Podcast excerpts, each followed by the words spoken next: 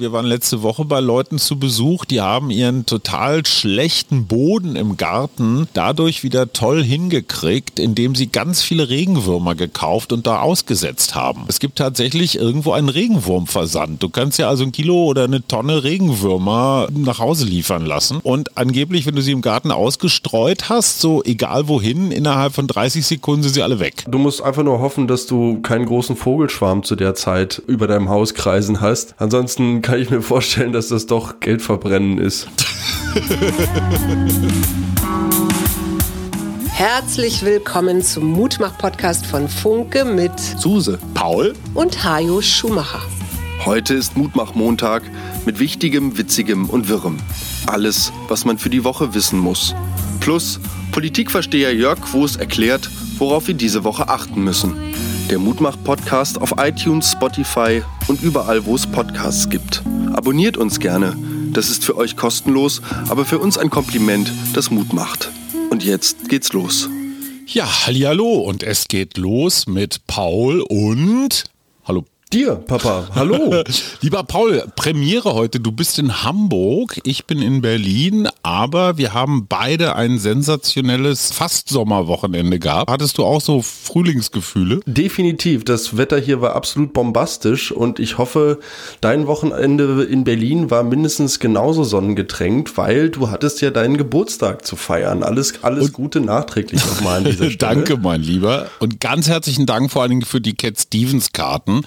Wenn es jetzt nicht schon wieder irgendwelche GEMA-Bedenken meinerseits gäbe, würde ich jetzt Father and Son einspielen. Ein zu Herzen gehendes Stück von Cat Stevens, das uns irgendwie, weißt du eigentlich noch, wo wir das das erste Mal gemeinsam gehört haben? Ich weiß immer nur, dass ich dann so ganz dicht an den Tränen bin. Ich auf jeden Fall auch inzwischen und ich habe das Ganze für mich so weit zurückverfolgt, als dass ich denke, dass das eines der Stücke war, die auf dem auf einem der ersten iPods drauf waren, ah. die, den du mir irgendwann mal zu Weihnachten geschenkt hast. Damals, zu dieser Zeit, habe ich diesem Stück noch gar nicht die Aufmerksamkeit gewidmet, welche oder ja, welche es dann später irgendwie im Verlauf meines Lebens noch so bekommen sollte. Und irgendwann ist mir halt aufgefallen, dass diese Art von Musik und diese doch sehr äh, geschichtenerzählerische Art und Weise, ein bisschen seicht, ein bisschen, ja, gefühlsduselig, wenn man so will, ähm, doch auf jeden Fall seine Momente hat und die dann unglaublich schön sein können und unglaublich verbindend. Und deshalb kam ich da auf diese Karten. Ganz, ganz großartig. Freue mich drauf. Zitadelle Spandau. Ich habe in meinem kleinen Körbchen den Bericht von einer Podcast-Convention, wo also die, ja, die High-End-Mighties aus der Podcast-Szene erzählt haben, wie das alles so geht. Und ich bin ein bisschen zusammengeschrumpft. Mhm. Dann Robert Habeck in der Baerbock-Falle. Dann Christian Lindner. Hast du das mitgekriegt? Ähm, Frau Beer hat ihm mal eben so beim Abtreten von der Bühne so mit so einem lässigen Außenhandschlag in seine sehr private privaten äh, Körperteile gehauen. Und nee. er ist aber nur, hast nicht mitgekriegt? Nee. Sehr lustig. Also vom FDP-Parteitag wird genau dieses übrig bleiben. Also er, er steht so neben ihr und sie fährt aus nicht ganz nachvollziehbaren Gründen so einmal die Hand auf und so klonk, einmal so in Schritt. Und mhm. er aber Balls of Steel klappt nicht zusammen, sondern äh, grinst so ein bisschen und geht weiter. Volker Wissing hat am gleichen Tag Geburtstag wie ich. Ich weiß nicht, was das bedeutet. Dann noch Obama, den kannst du hier für 600 Euro angucken.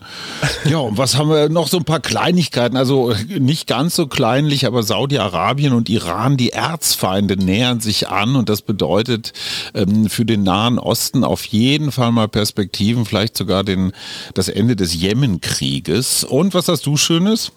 Naja, gleichzeitig geht's im Sudan ja gerade wieder kräftig zur Sache und die Evakuierungspläne für Diplomaten und Staatsangehörige weltweit werden jetzt von ersten Ländern wirklich ernsthaft umgesetzt. Es kommt dort seit Wochen wieder zu Kämpfen zwischen Armee und äh, den Paramilitärs, was ich auf jeden Fall ein bisschen erschreckend fand, weil das gerade so irgendwie reingetickert kam, als ich mich hier auf diese äh, Folge vorbereitete. Außerdem Yachten und Privatflieger sind in von CO2-Zertifikaten ausgenommen. Das heißt, sobald nicht. diese Schiffe nicht im größeren kommerziellen Sinne eingesetzt werden, müssen sie, obwohl sie im Zum Beispiel im Falle der Dream, welche eine absolute äh, Luxusjacht mit 22 Kabinen, Helikopterlandeplatz, Spa-Bereich und Kino ist, die eben mal kurz 240 Liter Schiffsdiesel auf 100 Kilometer verbraucht. Das muss nicht mit CO2-Zertifikaten ausgeglichen werden. Außerdem in Frankreich werden jetzt neuerdings chemische Stoffe unsichtbar für das menschliche Auge eingesetzt, um potenziell gefährliche oder gewalttätige Mitglieder einer Demonstration zu markieren. Wenn man die Och. quasi nicht aus der Menge gefischt bekommt, dann kann man aufgrund dieser Substanz auch noch Wochen später feststellen, aha, du warst zu diesem Zeitpunkt auf dieser Demo, weil eben diese Substanz sich auch noch in ihrer Proteinzusammensetzung ändert von Einsatz Ach. zu Einsatz. Das heißt, die Polizei kann sehr, sehr genau nachweisen, wann du wo warst damit. Und das ist auf jeden Fall eine Art der Sci-Fi-Kriegsführung, die ich ganz, ganz erschreckend fand, zumal sich das Ganze jetzt auch gegen einen Journalisten wandte, dem dann irgendwie nachgesagt wurde, er hätte da an einer Versammlung teilgenommen, die irgendwie das Ziel gehabt hätte, aufrührerisch und staatsfeindlich unterwegs zu sein. Und es wurde vollkommen ignoriert, dass der einen Presseausweis hatte, so wo wir gerade dabei sind, dass sich Dinge, dass sich Dinge verändern. Was ich mit großem Interesse wahrgenommen habe, die CDU hat eine Kommission, die ein neues Grundsatzprogramm erarbeiten soll. Grundsatzprogramme erarbeitet man meistens in der Opposition, weil wenn man regiert, verstößt man sowieso dauernd dagegen. Und es ist total irre. Nach den vielen Jahren des Merkel-Regierens kommen die jetzt zum Beispiel darauf, dass ein höherer Spitzensteuersatz gar nicht so blöd wäre, dass eine, eine längere Lebensarbeitszeit vernünftig wäre, weil sonst die Rente auseinanderfliegt und dass auch dieses Erben extrem ungerecht ist, weil Menschen, die geboren werden, kommen schon mit ein paar Millionen an den Füßen äh, auf die Welt und andere eben mit gar nichts. Und das sind natürlich völlig unterschiedliche Startchancen. Und ich finde es total faszinierend, dass ausgerechnet die CDU jetzt mit so 10, 20, 30 Jahren Verspätung auf Lösungen kommt, äh, die sowieso alle schon ja relativ klar waren. Und das Irre ist jetzt, dass sich die eigenen Mitglieder natürlich gegen die Partei stellen, weil die sagen, ey, bleibt uns weg mit Fakten, mm. wir wollen keine höheren Steuern zahlen. Das wird noch ein lustiges Spiel. Mal gucken, wie Friedrich Merz sich da positioniert. Was meinst du jetzt mal so von der Einschätzung her, wie lange dauert das jetzt in so einer Partei intern, bis da ein Kompromiss gefunden ist und bis man da eine neue Linie vielleicht auch für die einzelnen, naja, Landesverbände der Partei irgendwie gefunden hat? Naja, das Ganze ist ja ein demokratischer Prozess. So eine Kommission, das, mhm. die, die stellt ja jetzt erstmal nur die Fakten Faktenlage zusammen. Und Fakten sind ja immer ein bisschen schwierig, weil so eine Partei hat natürlich auch eine DNA oder irgendwie so eine Grundhaltung und wenn das zu weit abweicht, ist das schlecht. Das heißt, diese mhm. Vorschläge kommen dann jetzt erstmal in eine Programmkommission, da sitzen ganz viele gewählte Parteimitglieder, die werden das dann erstmal alles ordentlich eindampfen und äh, die Spitzen rausnehmen und dann muss das Ganze ja noch auf einem Parteitag, also letztendlich vom Parlament der Partei abgenommen werden. Also bis dahin wird es da noch eine Menge Geschleife geben, aber es ist interessant, dass die Diagnose zumindest mit der Wissenschaft, wie man sie heute so äh, kennt und versteht, einigermaßen d'accord geht. Das heißt nicht, dass das eins zu eins umgesetzt wird, aber es zeigt hm. zumindest, dass die CDU, und das ist ja immer so, äh, hat uns Jens Spahn ja auch erklärt, Konservative warten so lange mit Veränderungen, bis der Schrecken des Neuen äh, irgendwie weg ist. Und offenbar mhm. sind wir gerade in so einer Phase. Hast du Robert Habeck und seine Vetternwirtschaft mitgekriegt? Oh, nee.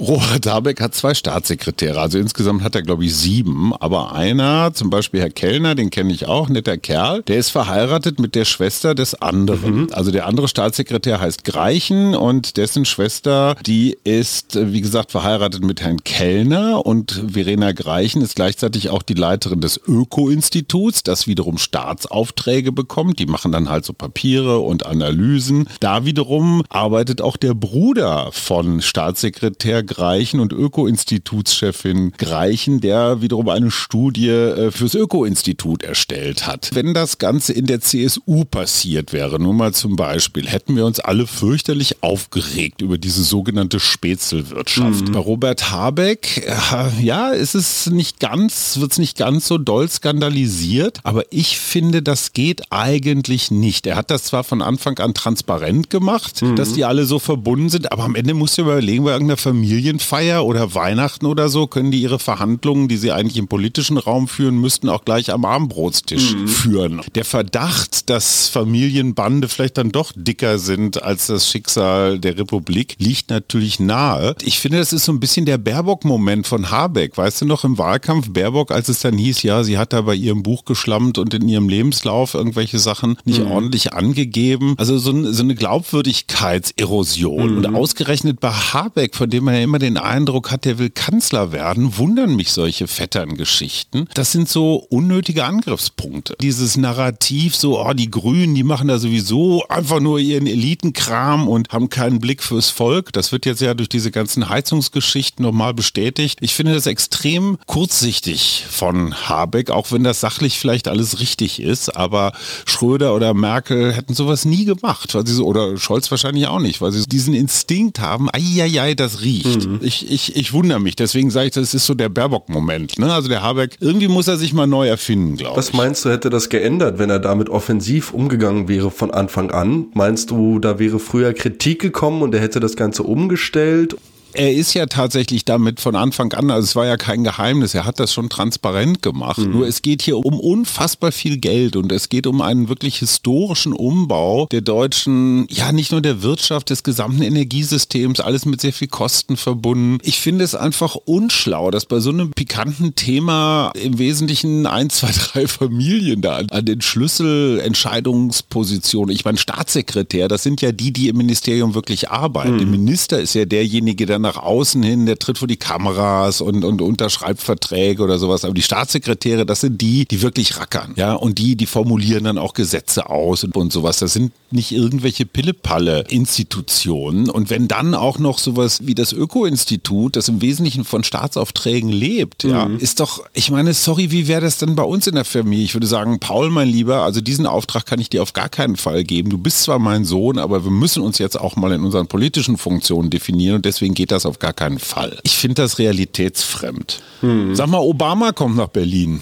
Yay. Hoffen wir mal, dass er irgendwie durch die Stadt kommt. Du kannst zu ihm zu einer, ja, so einer Art Vorlesung oder Vortrag und das kostet, die billigste Karte kostet über 60 Euro. Einfach nur Obama gucken. Und mhm. die Premium-Karte so mit Buffet und äh, tollen Sitzen und so kostet bis zu 600 Euro. Und ich frage mich, würdest du das für Obama ausgeben? Ja, da sagt nochmal einer, der Personenkult sei irgendwie tot. Ich finde das spannend. Also auf eine, so eine 600-Euro-Karte, da schwingt ja schon so ein bisschen diese Verheißung mit, dass ich dann vielleicht mal einem ehemaligen Präsidenten der Vereinigten Staaten von Amerika zumindest mal irgendwie einen Teller am Buffet reichen darf, ohne jetzt vielleicht gleich von Secret Service Agents niedergerungen zu werden. Stopp, stopp, stopp. Ähm, Wir reden von der Mercedes-Benz Arena. Es ist nicht so, dass du dem praktisch gegenüber sitzt und fast anfassen kannst. Das ist wie ein Konzert. Du, du kannst kein Selfie mit ihm machen oder es kostet wahrscheinlich nochmal ein Tausender extra. Interessiert mich auf jeden Fall, worum es sich so drehen wird. Gerade die Hauptstadt erfährt ja jetzt in den letzten Tagen, naja, die Überflutung, um jetzt mal bei Klimabegriffen zu bleiben, mit Protestaktionen der Klimaaktivisten der letzten Generation. Bin gespannt, ob sich Obama zum Beispiel auch zu solchen Geschichten äußern wird und wie sich da auch die USA dann unter Trump zum Beispiel verhalten haben, was die Klimaabkommen, die ja. eigentlich ja international geschlossen wurden, dann so angeht. Vielleicht lebt er sich fest auf der Bühne, wäre ja lustig. Sag mal, hast du mitgekriegt, dass die Große Koalition in Berlin Realität wird? Ja, auf jeden Kommt Fall. gerade ganz, ganz frisch rein. Immerhin 12.000 von über 18.000 äh, SPD-Mitgliedern hier in Berlin haben sich beteiligt, also eine Zweidrittelbeteiligung. Das finde ich schon ganz ordentlich. Mhm. Und 54 Prozent sollen sich für die Große Koalition ausgesprochen haben. Das ist zwar ein Sieg für Frau Giffey, aber es gibt auch 46 Prozent, die das irgendwie offenbar nicht so toll finden. Was hättest du ähm, als Alternative gesehen? Du als Alternative hätte ich gesehen, dass äh, das alles in die Luft geflogen wäre, dass Frau Giffey zurückgetreten wäre und dass dann irgendwer, den man gar nicht kennt, äh, Rot-Rot-Grün nochmal neu verhandelt hätte. Das hätte bis zu den Sommerferien gedauert, das hätte nochmal durch Abstimmungen gemusst, dann wäre es Herbst gewesen. Das heißt, wir wären weiteres Viertel bis halbes Jahr nicht regiert worden. Und so als Pragmatiker sage ich, ey komm, jetzt haben wir wenigstens mal eine Regierung, die Legislaturperiode sowieso schon nur noch drei Jahre alt, also jetzt kommt mal in die Pötte besser durchschnittlich regiert werden als gar nicht. Ich muss dich noch mal zu einem Thema befragen, welches mir auch so über den Feed flatterte.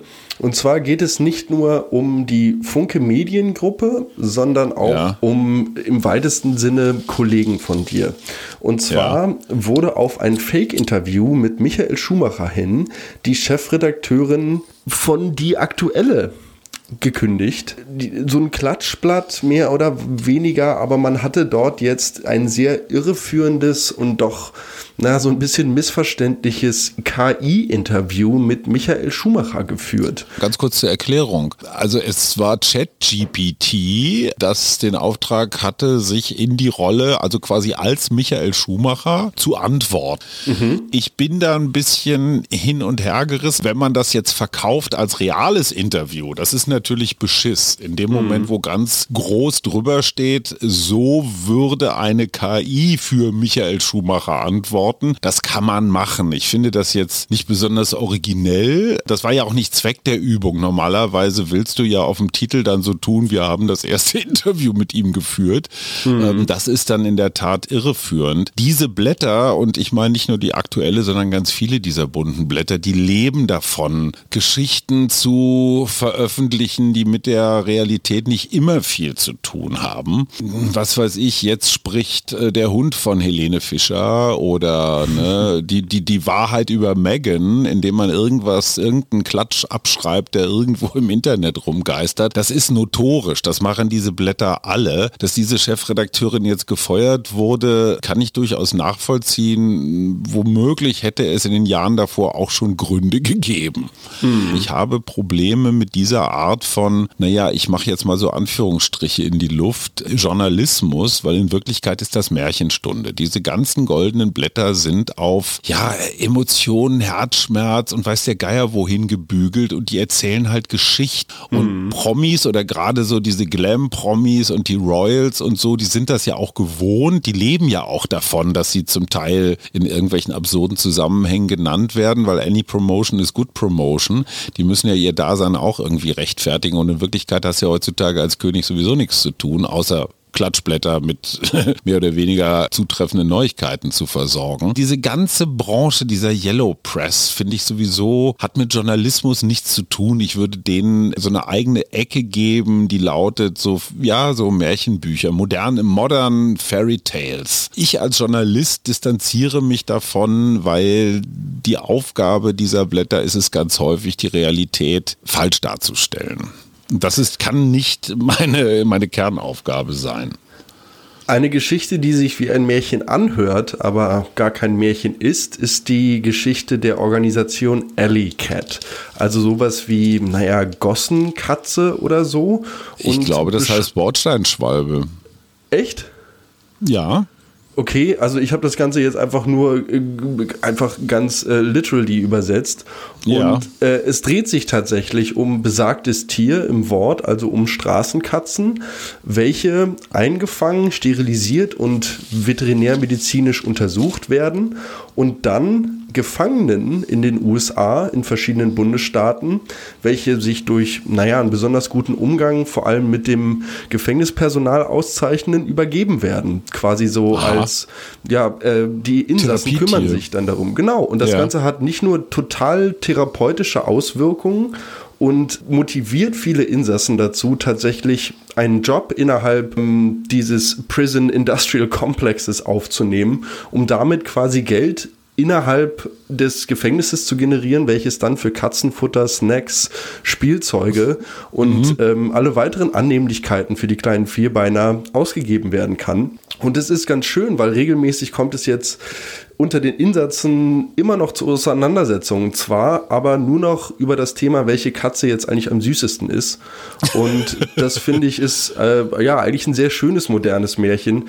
Was mir jetzt gerade so aufgegangen ist, während ich diese, während ich ja diesen Beitrag quasi wiedergebe, ist das natürlich auch eine eigentlich eine sehr manipulative und perfide Art ist, so einen Insassen dann dazu zu motivieren, sehr billige Arbeit für im Zweifel das County, in welchem er gerade inhaftiert ist, zu leisten, indem er halt naja. naja, sich dazu entscheidet, für die Katze noch ein paar extra Dollar zu erwirtschaften. Man weiß es aus Seniorenheimen zum Beispiel, dass die Anwesenheit von Tieren, von Haustieren total positive Wirkungen haben. Man weiß es in Krankenhäusern, man weiß es von Kindern, die schwer krank sind, dass das durchaus hilft. Man weiß es übrigens auch, auch von Eltern, wenn die Kinder ausgezogen sind, dass sie sich dann erstmal einen Hund zulegen als Ersatzkind. Also die Therapiewirkung von Viechern, die ist nicht zu unterschätzen. Und ich finde das super, weil ich meine, was würdest du mit irgendwelchen Straßenviechern sonst machen? In irgendwelchen Ländern werden die, was weiß ich, eingefangen und umgebracht. Und in mhm. diesem Fall ist vielleicht gar nicht, gar nicht so doof, weil ne, du hast es nicht leicht, ich habe es nicht leicht. Das schafft ja vielleicht auch so eine Gemeinsamkeit. Indien ist ja inzwischen das bevölkerungsreichste Land der Welt, haben wir alle mitgekriegt. Ne? Was schätzt du von über oder gut 1,4 Milliarden Indern? Wie viel mhm. von denen haben einen digitalen Ausweis? Denk immer dran, es gibt noch riesige Slums, es gibt riesige agrarisch geprägte Gegenden, wo die, wo der Fortschritt noch nicht so richtig hingekommen ist. Wie mhm. viele Inder haben einen digitalen Ausweis? Ein Viertel. 1,3 Milliarden. Nicht schlecht. Ja, und das war Nandan Nilekani, der ist 67 und Softwareunternehmer und der Laden heißt Infosys, hat man glaube ich auch schon mal gehört. Mhm. Und ähm, der hat das tatsächlich fertiggebracht. Und da denkt man sich immer, ey, guck mal, wenn die das in Indien hinkriegen und bei uns nicht, das ist schon irgendwie komisch. Jetzt wollen wir mal hören, was Jörg Quos für die nächste Woche, die jetzt ansteht, an Wichtigem zu berichten hat. Worauf müssen wir achten, lieber Jörg? Hallo Hajo, hallo Paul. Der Terminkalender der Hauptstadt gibt nicht besonders viel her. Ursprünglich war ein Koalitionsausschuss geplant, der aber von allen Seiten wieder runtergedimmt wird und von dem noch gar nicht klar ist, ob er denn überhaupt stattfindet. Deswegen blicke ich auch in dieser Woche gerne ins Ausland. Da passiert nämlich am Dienstag etwas, was die ganze Welt bewegen wird, nämlich Joe Biden, der amtierende US-Präsident, wird so pfeifen es die Spatzen von den Dächern Washingtons, seine erneute Kandidatur endlich öffentlich anmelden. Er hat es ja schon in mehreren Andeutungen getan. Aber wie gesagt, am Dienstag soll es offiziell werden. Damit sind die Fronten klar. Auch Donald Trump will ja antreten, muss sich allerdings gegen innerparteiliche Widersacher durchsetzen. Und dann haben wir das Duell Biden gegen Trump. Und leider sind die Anhänger Bidens, die Demokraten, nicht ganz so glücklich mit dieser Entscheidung, denn Joe Biden wird ein ziemlich alter Präsident. Er ist jetzt schon 82 und wird zum Ende der Amtszeit 86 sein. Das ist doch selbst den Demokraten oder vielen Demokraten zu alt. Man hat Bilder vor Augen, wie er wackelig die Flugzeugtreppe hinuntersteigt, stolpert, vom Fahrrad fällt oder die Namen von Verstorbenen bei Parteitagen aufruft, von denen er glaubt, sie leben vielleicht noch. Das wird ein schwieriger Wahlkampf für Joe Biden, wage ich vorherzusagen. Das Handicap seines hohen Alters kann er schwer wegdiskutieren und wird mit jedem öffentlichen Auftritt für jeden sichtbar sein. Oh Mann, da ist ja auch immer was los. Und wie jede Woche der Ampelpatient, darf man wohl sagen. Was ist bei denen los? Ich rate mal, das Heizungsthema geht weiter, oder Jörg?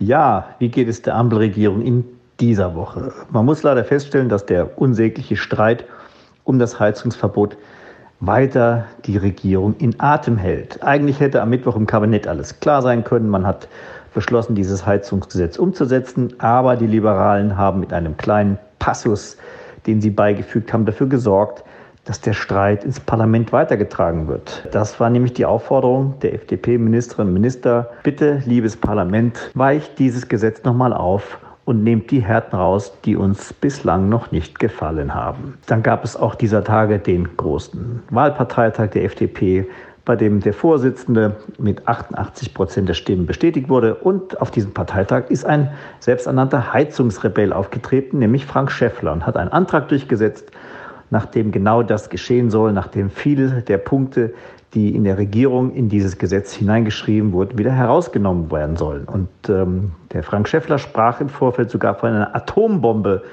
äh, die dieses Gesetz für Deutschland sei. Das ist nun wirklich reichlich bizarr, wenn man sich das mal bildlich vorstellt. Die Parteiführung in der Regierung wirft diese Atombombe ab und der eigene Abgeordnete Frank Schäffler reitet wie Dr. Seltsam auf dieser Bombe Richtung Erden, versucht sie vor dem Aufprall zu entschärfen. Wenn man so versucht, Politik zu machen, braucht man sich nicht wundern, wenn die Bürger vom Glauben abfallen. Super, das war Jörg Quos, äh, Politikchef der Funke Mediengruppe, damit zuständig für die politische Berichterstattung der 12 Funke Tageszeitung. Ganz herzlichen Dank, lieber Jörg. Ich habe noch was aus Bayern. Und zwar am vergangenen Nikolaustag, also 22, hat eine Schulbusfahrerin einem jungen Elfjährigen offenbar, der seine schmutzigen Füße, also Schuhe, auf äh, den Sitz gegenüber abgestellt hat, hat ihn zurechtgewiesen, hat ihn Saubär genannt. Muss man immer definieren. Im Bayerischen ist das eher so eine Liebesformel, ein Kosename. Mhm. Und hat ihn dann so, da gehen die Schilderungen auseinander, mal so leicht im Nacken getupft. Die einen sagen, sie habe ihm eine, eine Schelle verpasst, die anderen sagen, sie habe ihn nur kurz gestupst. Auf jeden Fall muss sie 500 Euro Strafe zahlen, mhm. äh, obwohl der junge Mann dann auch noch, als sie ihn das erste Mal ermahnt, hat, seine Füße auf zwei Sitzen abgestellt hat, um die Verschmutzung noch etwas zu erhöhen. Und ganz Passau ist in tierischer Aufregung. Es wird gesammelt für die arme Busfahrerin, die da so in ja, Notwehr gehandelt hat. Und Volkes Seele, Bayerns Seele kocht hoch und alle sind Team Busfahrerin. Bist du eigentlich auch mal Schulbus gefahren? Auf jeden Fall. Früher immer zum Schwimmunterricht tatsächlich in der Grundschule noch. Ich möchte ja. aber auch sagen, dieses Thema, das im öffentlichen Nahverkehr gerade es äh, ja auch in den letzten Jahren immer wieder zu wirklich heftigen Auseinandersetzungen gekommen ist, nicht nur zwischen einzelnen Fahrgästen, sondern auch zwischen Fahrgästen und Bahnpersonal. Das ist auf jeden Fall irgendwie in seiner Häufigkeit zu beobachten.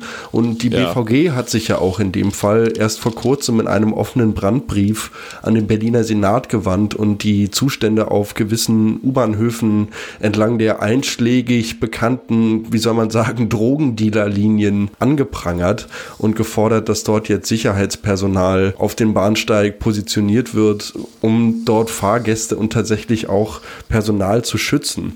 Ich habe noch eine letzte mutmachende Geschichte zum Abschluss dieser Folge. Ich stehe hier die ganze Zeit in der Küche meines Cousins und gucke auf wunderschöne Hamburger Backsteinhäuser Häuser und möchte noch ein wenig über Korallen reden zum Abschluss mm. dieser Folge.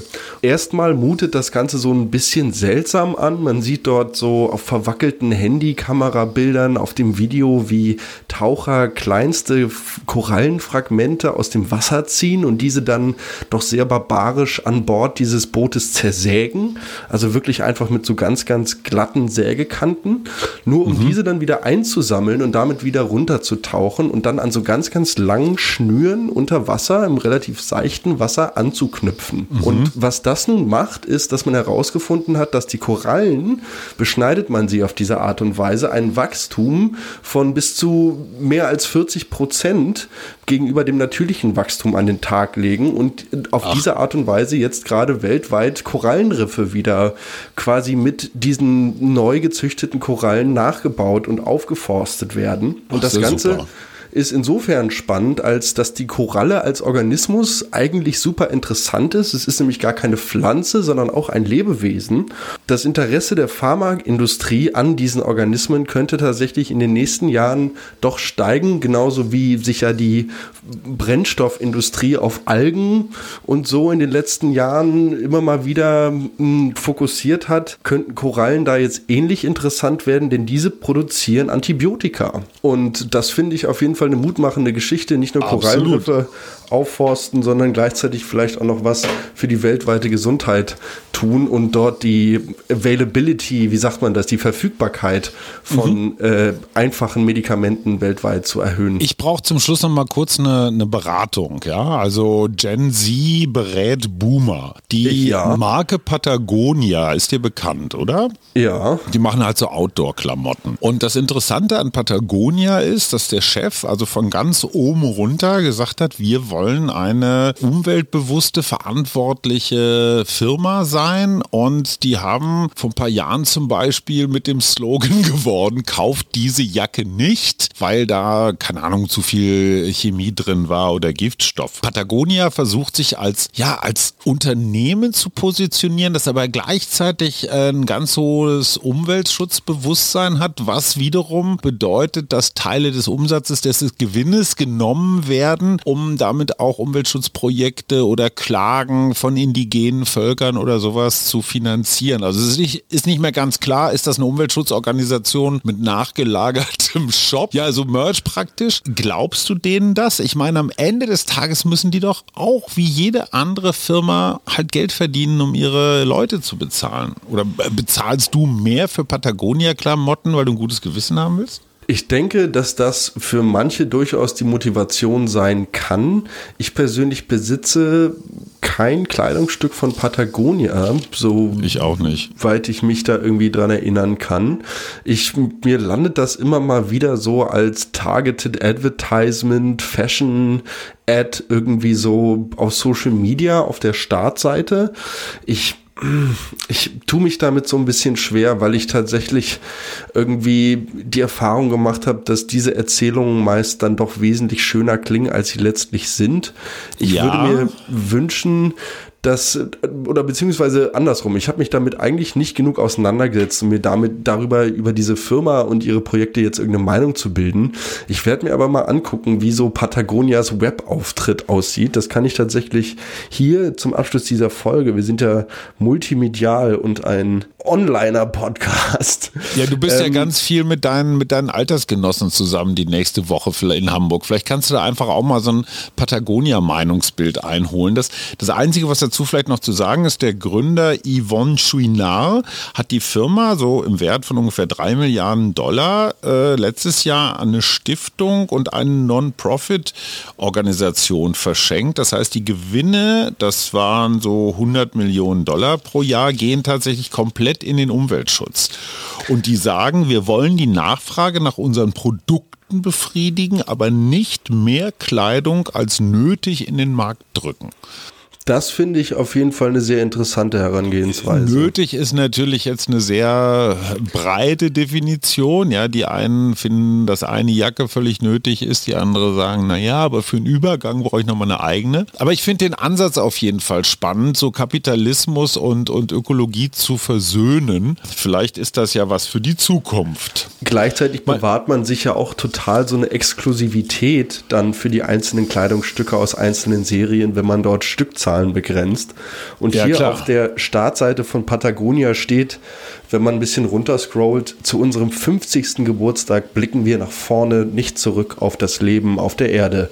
Lasst uns gemeinsam Sinnhaftigkeit über Profit stellen, um so diesen wunderbaren Planeten zu retten unsere einzige Heimat. Sieht so aus wie tatsächlich jede andere Website und diese Motivationssprüche habe ich auch alle schon mal gesehen, aber ich werde mir das auf jeden Fall mal angucken. Es ist halt für die, die sich das leisten können, ne? weil Patagonia-Klamotten sind einfach teuer. Also, was hast du vor? Du hast eine Woche Urlaub in Hamburg. What are you genau. doing? Auch ich werde die ganze Zeit mit meinen Cousins hoffentlich Musik machen. Diese cool. habe ich am Freitagabend schon beide live gesehen beim Auflegen, was großartig war. Am Samstag habe ich dann meinen Onkel auf der Bühne gesehen, auch hervorragend am Bass. Und dann sind wir ja auch nächste Woche Sonntag hier selber mit Konzert dran. Und ab Ach, Freitag toll. ist die Band dann da und zwischendurch, ja, werde ich hier ein paar Franzbrötchen naschen und am Hafen ein bisschen die Seele baumeln lassen. Ach toll. Ich werde spätestens am Freitag die Einzelteile eines Kompostklohäuschens zu unserer Laube fahren und das dann dort aufbauen, damit wir nicht länger das Grundwasser belasten mit unserer Sickergrube, sondern das Ganze jetzt tatsächlich kompostieren. Ich gestehe, ich bin extrem nervös. Defekieren heißt das ja, was man normalerweise als Stuhlgang bezeichnet. Das steht in den Prospekten auch alles genau drin. Das ist lustig, wie die so das ganze große Thema Scheiße umschreiben bleiben. Am Ende des Tages soll jedenfalls tatsächlich aus dem Kot ganz normaler krümeliger Kompost geworden sein und ich äh, werde euch auf dem Laufenden halten. Du wirst dich ja dann auch irgendwann mal da niederlassen. Ich denke doch und ich hoffe doch und ich finde, das äh, schreit nach einer Folge nach den ersten Absolut. Erfahrungen zusammen mit dem Dauerhumus-Experten, den Mama doch irgendwann mal vorgeschlagen hatte. Dazu habe ich noch eine Sonderinformation. Wir waren letzte Woche bei Leuten zu Besuch, die haben ihren total schlechten Boden im Garten dadurch wieder toll hingekriegt, indem sie ganz viele Regenwürmer gekauft und da ausgesetzt haben. Und ja. es gibt tatsächlich irgendwo einen Regenwurmversand. Du kannst ja also ein Kilo oder eine Tonne Regenwürmer äh, nach Hause liefern lassen. und die leben auch tatsächlich, also Lebendwürmer. Und angeblich, wenn du sie im Garten ausgestreut hast, so egal wohin, innerhalb von 30 Sekunden sind sie alle weg. Ja, du musst einfach nur hoffen, dass du keinen großen Vogelschwarm zu der Zeit über deinem Haus kreisen hast. Ansonsten kann ich mir vorstellen, dass das doch ja, fest mal. Ist. Ja. Gut, mein Lieber, schöne Woche dir. Beim Wünsch nächsten Mal dann auch. wieder persönlich. Grüß die Familie. Bye, bye. Tschüss. Das war der Mutmach-Podcast von Funke. Jeden Montag, Mittwoch, Freitag ganz frisch. Unterstützt uns bei steady.fm, folgt uns auf Instagram oder hinterlasst gerne eine nette Bewertung. Wir hören uns.